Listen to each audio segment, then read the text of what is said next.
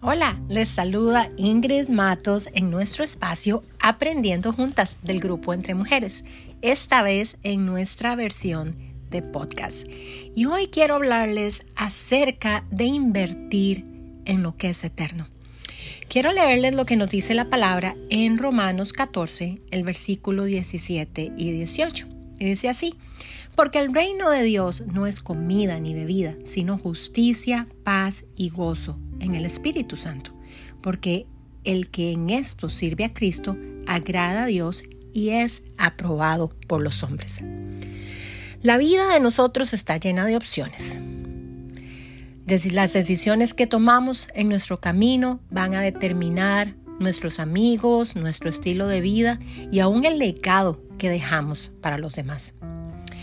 Esto me recuerda lo que dice Josué en Josué 24:15. Y él dijo, en cuanto a mí y a mi casa, serviremos al Señor. Todo el mundo vive su vida sirviendo a algo, al trabajo, a ti mismo. Muchas veces vivimos sirviéndonos a nosotros mismos, buscando riquezas o logros, diferentes logros académicos, laborales, en fin.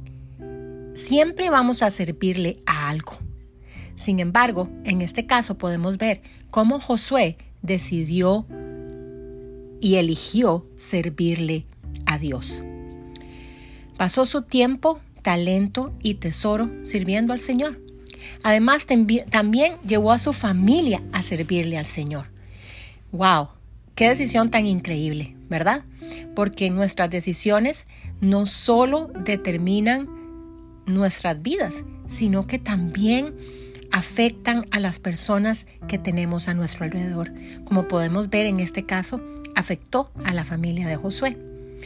Nosotros como padres podemos influir en nuestros hijos.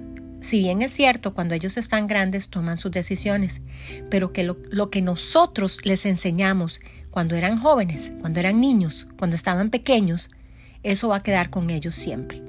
Y la mayor parte de nuestros hijos eligen seguir nuestros pasos en la fe. Por lo tanto, la elección de invertir nuestras vidas al servicio de Cristo va a afectar a nuestras familias, amigos y a otros, a otros que nos están viendo constantemente, para que ellos también hagan lo mismo. O sea, vamos a ser un ejemplo para los que están alrededor de nosotros. Este versículo no solo te dice a quién servir, sino cómo servir. La actitud adecuada es servir con paz, alegría y rectitud porque lo estamos haciendo para el Señor. Debemos recordar que Dios tiene el control, Jesús está en el trono y tú estás atado al cielo, siempre con gran alegría.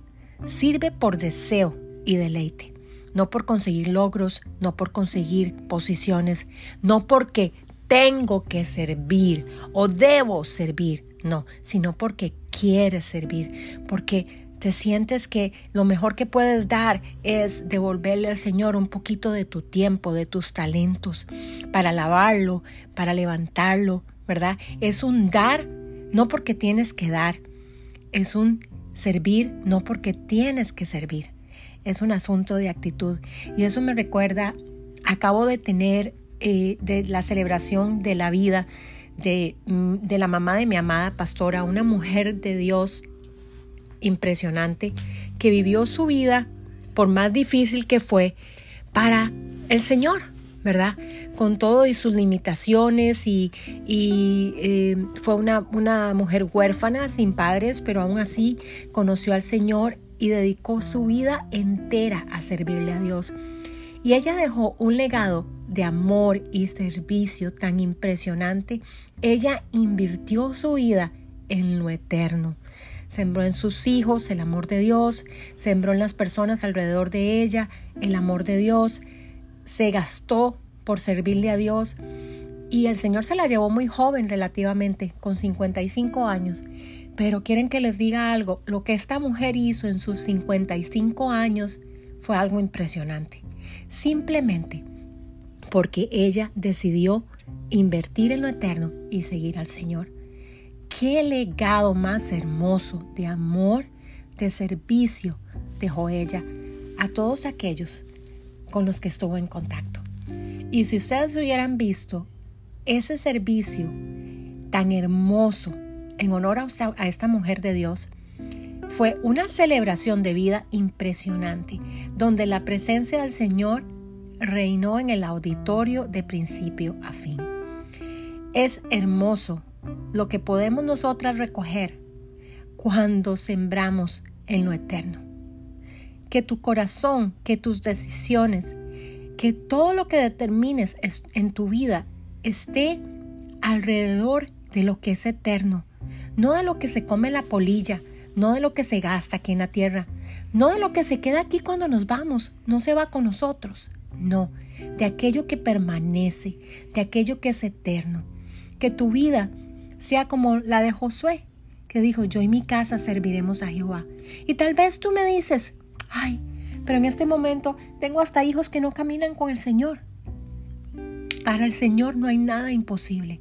Yo también tengo una hija que no camina con el Señor, pero mi esperanza no está en lo que yo veo, está en lo que no veo, está en lo eterno, está en la palabra, está en las promesas del Señor, está en la fidelidad de ese Dios.